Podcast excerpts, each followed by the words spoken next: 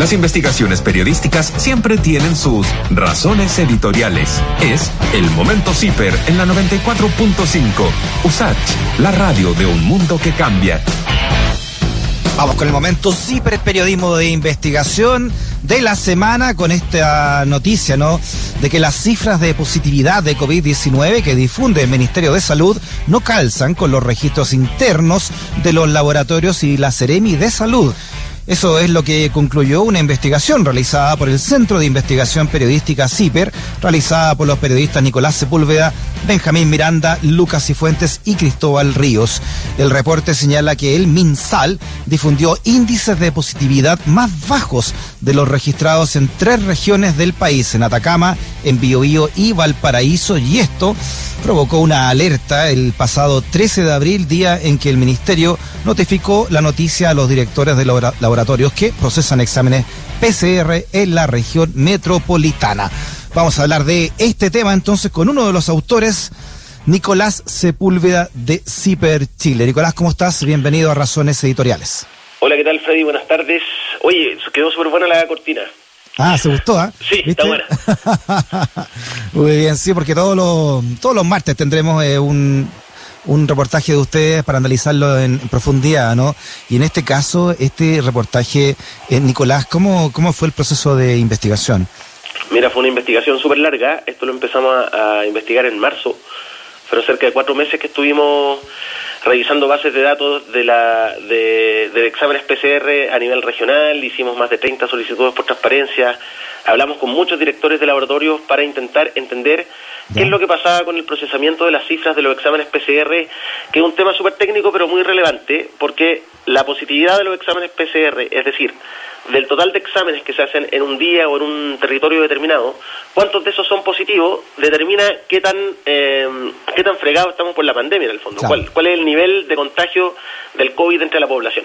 Eh, empezamos a investigarlo porque varios directores del laboratorio, directores del laboratorio con los que conversamos en marzo nos decían que a ellos no les calzaban las cifras que ellos procesaban todos los días, que a veces tenían resultados de positividad de un 25 o un 30%, con las cifras que se van a conocer públicamente, que siempre eran más bajas.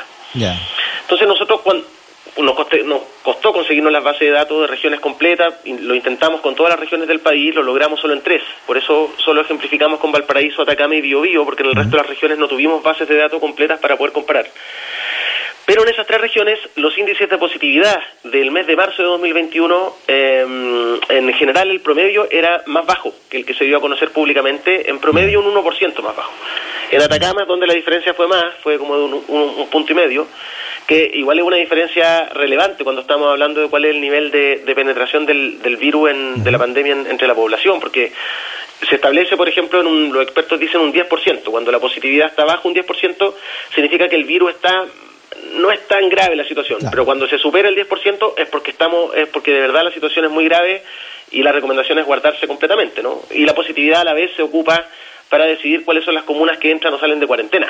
Claro, eso es lo más importante de todo, ¿no? Ah. Eh, que, que con esos datos la, la autoridad toma ese tipo de decisiones.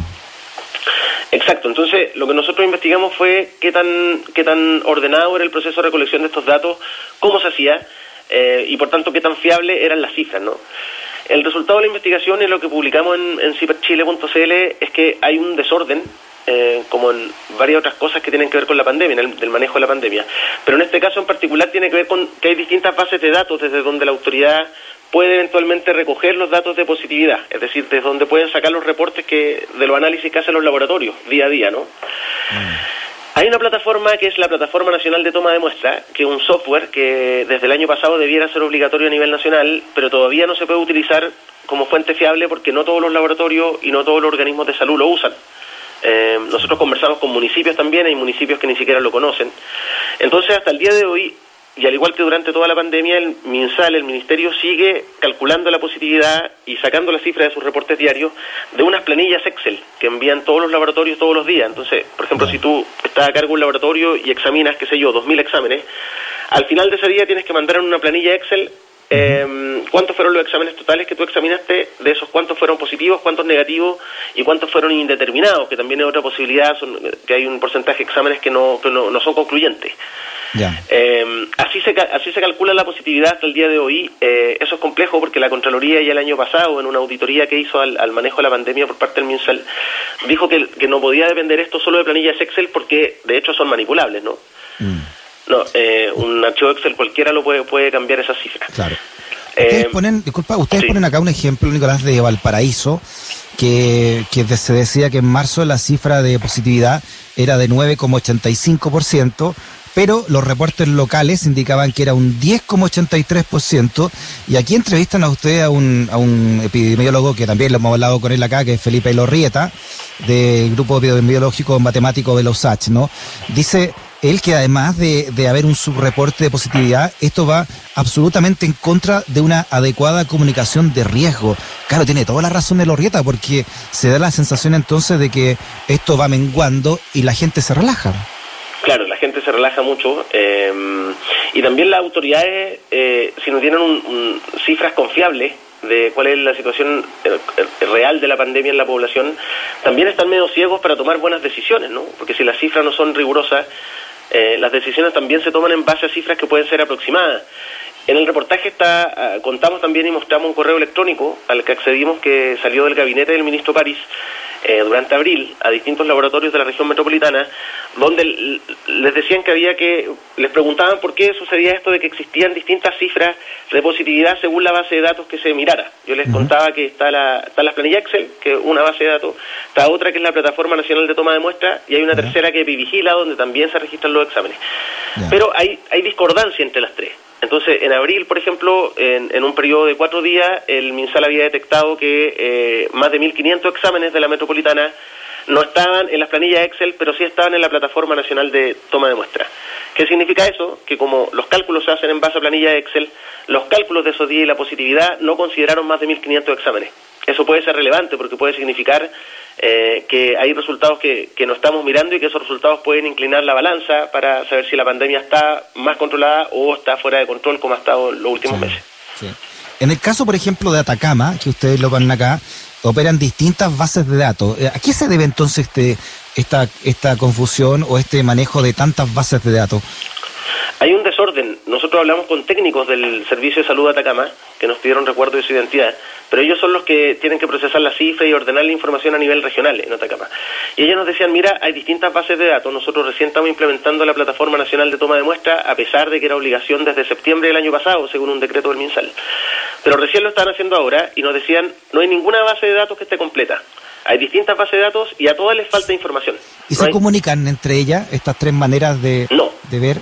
No, no dialogan, no están conectadas, porque primero la, la planilla Excel, que son la, la, forma de entrega oficial de los laboratorios del MinSal y que el MinSal usa para calcular las cifras, no, es ninguna plataforma, son archivos adjuntos en un correo electrónico. Eso no dialoga con ninguna plataforma.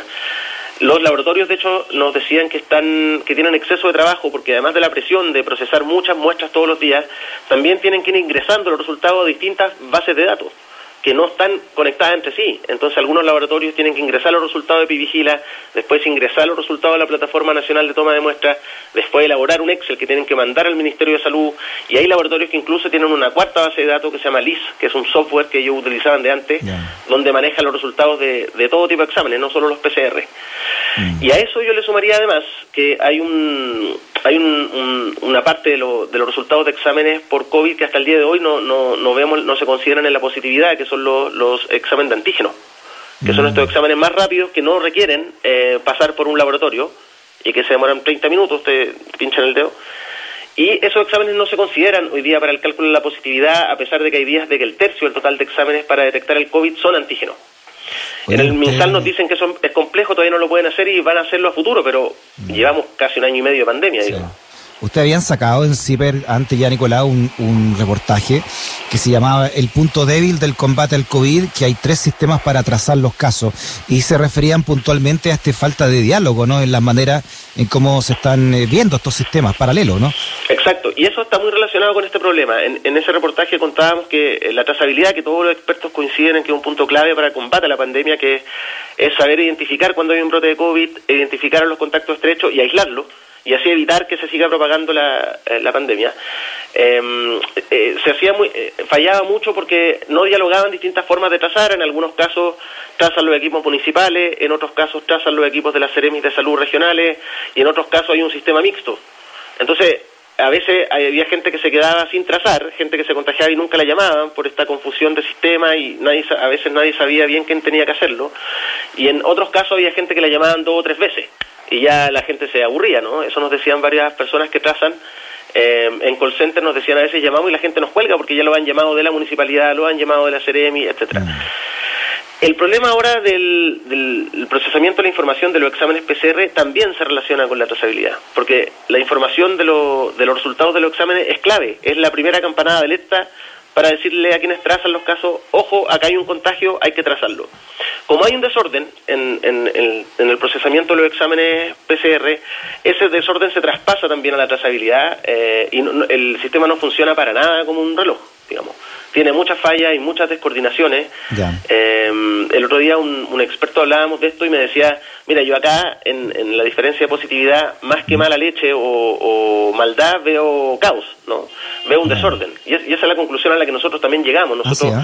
No, podríamos decir que hay manipulación. Yo no tengo ninguna prueba para decir que alguien está manipulando las cifras. Ahora, es curioso, Nicolás, estoy viendo acá la respuesta que les da usted al MinSal, mm. ¿no? Eh, eh, a raíz de este reportaje, y les dice a ustedes que no existen inconsistencias ni errores en las cifras oficiales. ¿Dónde está entonces el error según ellos? Claro, porque ellos lo que ellos dicen la, la cifra oficial somos nosotros. ¿no? Claro, entonces por eso no encuentran errores. Pero si hay inconsistencia. Nosotros preguntamos a las tres seremis de salud de las regiones que analizamos completamente, que son Atacama, Biobío, Valparaíso, que en las tres habían diferencia y siempre el reporte regional era más alto que el oficial. Y los tres nos dieron respuestas distintas, eso también nos llamó mucho la atención. Hubo regiones que nos decían que la diferencia se daba porque ellos calculaban la positividad de forma distinta, otros nos decían que el, MinSal tenía acceso a los laboratorios privados y ellos como autoridad regional no, a los resultados de, que se analizaban en, laboratorios privados. Pero en esos casos también era rara la respuesta porque eso quiere decir que el MinSal tiene acceso a más exámenes de la región. Sin embargo, los reportes locales, eh, durante el mes de marzo, por ejemplo, en, en Atacama, por ejemplo, tenían 300 casos más de mm. COVID positivo que los que reportó el MinSal. Bueno, el caso Bio Bio, una región importante y donde ha golpeado también fuertemente la pandemia, eh, ustedes dicen que estos exámenes eran procesados fuera de la región. Hay, hay dos casos, porque hay unos exámenes que se toman y se procesan en la región y otros que se toman en la región pero se procesan afuera. No, eh, y eso pasa en todas las regiones, no hay un criterio único. Y a la falta, como falta ese criterio único, es difícil también y les cuesta mucho centralizar la cifra y tener un consolidado nacional. Entonces, lo que hoy día es el Ministerio de Salud, el ministro París, cuando salen todos los días a dar este reporte y dicen la positividad nacional es tanto, hay tantos casos nuevos, sí o sí, eso es un aproximado. Esas no son las cifras totales ni rigurosas. Hay casos que se quedan fuera, hay casos que después tienen que corregir. De hecho, eh, pasó un poco, un poco colado, pero dos días después que nosotros publicamos el reportaje no, y tuvimos una entrevista en un programa de la red en Hola Chile y ellos le preguntaron al Ministerio de Salud y ahí el Ministerio de Salud reconoció que efectivamente existían brechas de información. Mm. Y en el comunicado ellos dicen que cada tres días tienen un equipo que tiene que ir corroborando las cifras y, parchando, digamos, ¿no? Corrigiendo los problemas que existen. El problema que hay con eso es que todos los días la información, nuevamente lo que decía Felipe de Lorrieta, ¿no? de, la comunicación de riesgo, todos los días el MinSal nos comunica cifras oficiales. Esas cifras oficiales se construyen con la información que recibieron hasta 24 horas antes. Mm. Es decir, lo que hace el MinSal al decirnos que hay brechas de información es corroborar que todos los días la información oficial que sale que yo en, sus reportes es información incompleta que tienen que ir después eh, corrigiendo, tres días después. Mm. Oye, y en promedio acá, entonces, lo, actualmente, según esta nota que ustedes hicieron, entre privados y públicos, eh, los laboratorios procesan alrededor de 150 exámenes. No, son más de 150 laboratorios. Ah, perfecto. Que están procesando todos los días exámenes PCR, entre públicos, privados y también laboratorios universitarios, que ahí las universidades han hecho un, aporte importante con... Perfecto. Y aquí, aquí hay una, una entrevista interesante de alguien que es encargado de uno de estos 150 laboratorios, que señala Nada conversa con nada. Esto es una cuestión de ir y venir de información no centralizada. Entonces es la planilla Excel de la planilla Excel de la planilla Excel. Exacto, no, eh, elegimos hicimos muchas entrevistas y conversamos con mucha gente de los laboratorios, eh, elegimos a Cuña porque era muy gráfica, eh, pero todos coincidían en los laboratorios, todos coincidían en lo mismo. es que hay mucha burocracia eh, y que hay distintas bases de datos y que ellos saben que el sistema es caótico que no se logra un recogimiento de las cifras que sea riguroso, estricto y que, y que nadie pueda dudar de esas cifras. Mm. E, eso no es así, digamos. El, el, MISAL está trabajando sobre la máquina y no ha logrado, eh, un año y medio después de que empezó la pandemia, no ha logrado centralizar la información ni tener un sistema único para recoger esos datos. Y eso genera, es, por, por eso se explican esas diferencias, digamos, estas diferencias que nosotros detectamos en las cifras. Claro, por eso también es obvio que va a pasar esto, esta bajada a los municipios no es de las mejores, ¿no? Para que los propios municipios también tomen carta en el asunto. No, eh, nosotros de hecho en el reportaje eh, eh, ejemplificamos con el caso de Vitacura, que es una comuna que tiene recursos, una comuna importante de la región metropolitana, donde su directora de salud, cuando nosotros la llamamos y le dijimos, ¿cómo tienen acceso usted o no a la plataforma nacional de toma de muestras, la utilizan o no la utilizan? Ella nos dice, no, no existe ninguna plataforma nacional de toma de muestras, no existe esa plataforma, lo único que existe es Vigila. Y eso lo pusimos textual porque nos pareció grave y, también porque demuestra el nivel de desorden en el sistema en general. Los municipios debieran tener acceso a esa plataforma para bajar todos los casos de su comuna y mm. ayudar en la trazabilidad de esos casos y ver también, medir cuál es el impacto de la pandemia en su comuna. En el caso de Vitacura, la directora de salud ni siquiera sabía que existía esta plataforma. Es decir, no la usan, como pudimos corroborar en muchos municipios también. A pesar de, como yo te contaba, que eh, según un decreto del MinSal, el uso es obligatorio desde septiembre del año pasado. Ya. Nicolás, ¿qué dice la Contraloría a todo esto? La Contraloría hizo esta auditoría el año pasado. Actualmente no, no, han, no, han, no han publicado nuevos estudios ni nuevos informes, pero el año pasado ya había detectado inconsistencias. ¿Te acuerdas tú cuando tuvieron que corregir cerca de 30.000 casos más? Eh, y, y en esa misma auditoría era lo que yo te comentaba, que la Contraloría pone el acento y cuestiona el uso de las planillas Excel para recoger la información mm. de los contagiados por COVID, porque dice justamente lo que, lo que yo te planteaba, que los archivos Excel son manipulables. Entonces, nosotros tenemos toda la buena fe, podemos tener toda la buena fe en el manejo que hace el gabinete del ministro París, porque ellos en el gabinete está radicado el equipo que está haciendo todos los días estos cálculos, ¿no? Los epidemiólogos que hacen los cálculos que se comunican a diario. No podemos no dudar de lo que ellos hacen.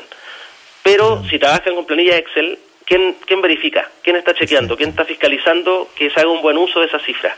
Y que no se comentan, no se cometan manejo y acomodo de las cifras como ya pasó el año pasado, nosotros en otros reportajes siempre lo contamos, donde una epidemióloga que salió del MinSal contó que cuando estaba el ministro Mañelich les pedían acomodar las cifras para que calzaran con lo que día a día se comunicaba en los reportes diarios.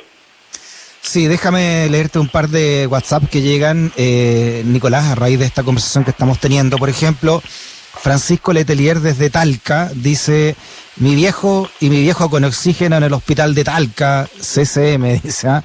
eh, y pregunta él si tú, entonces a raíz de todo esto, si está la Fox, pregunta eh, en el sistema público a raíz de todo lo que estabas leyendo. Una pregunta para ti. Y, a ver, déjame leerte otra de Jorge de San Bernardo, dice, antes que todo, un gran saludo, ¿no? Se extrañan las razones editoriales los fines de semana y feriados. Dice una consulta para los amigos de CIPER. ¿Será posible que puedan investigar qué pasó con el dinero recaudado en la campaña solidaria que hizo don Francisco el año pasado? Te preguntan acá de San Bernardo, aprovechando que estás con nosotros, Nicolás. Y también eh, Roberto dice, saludos al selecto equipo periodístico de CIPER y por su valiente trabajo de periodismo de investigación. Eh, recuerdo cuando trabajaba como librero en librería y siempre recomendábamos a los clientes los anuarios de, de CIPER. ¿ah? ¿Te, ¿Se acuerda también este auditor? Nicolás.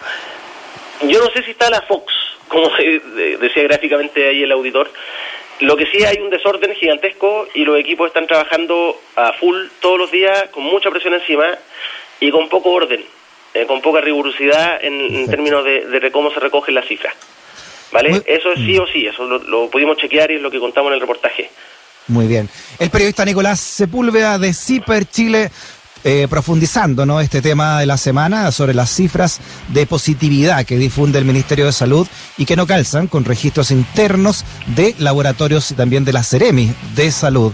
Nico, abrazo grande para todo el equipo también de CIPA Chile y llamar también a, la ayuda, ¿no? Al periodismo independiente a través de tres mil pesos más menos mensuales, ¿verdad? Desde tres mil pesos si quienes quieran y puedan hacerse socios de CIPER para ayudar a sustentar periodismo independiente, que es la forma como nosotros nos financiamos, ciperchile.cl slash socios. Ahí pasamos el dato entonces, Nico. Gracias, Freddy, que estén bien. Hasta el próximo martes. Chao. Chao.